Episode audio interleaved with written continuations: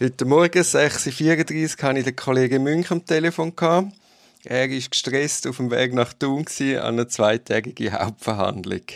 Wir haben dann trotzdem schnell uns Zeit genommen, über die Duplik vom Lorenz Erni, das ist der Verteidiger von Pierin Vincenzo, uns zu unterhalten.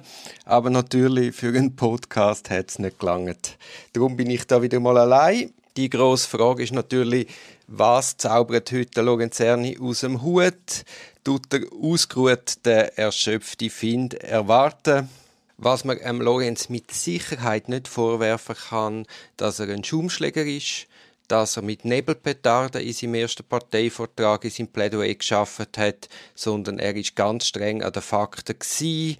Und äh, Gregor und ich haben sie auch angesprochen, wo wir die Replik von der Staatsanwaltschaft besprochen haben, dass sich das kaumlich, also die behaupteten Vorwürfe wie Schattenboxen und äh, Aktenverdrehung und äh, Zeugen Lügen unterstellen, dass sich das kaumlich auf den Lorenz bezogen kann haben.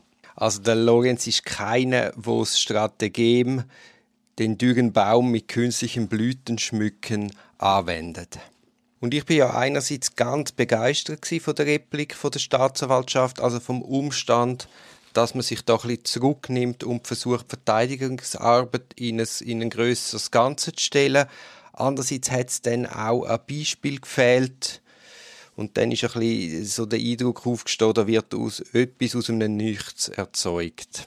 Der Lorenzerni nimmt jetzt das in seiner Duplik auch auf und tut die Vorbemerkungen darlegen, dass er eben nicht auf imaginäre Punkte zielt hat, sondern die angeblichen Argumente der Staatsanwaltschaft direkt avisiert hätte und auch getroffen hätte.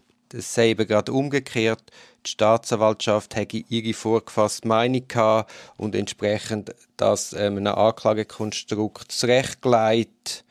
Und von dem versuche ich mir jetzt wortreich abzulenken.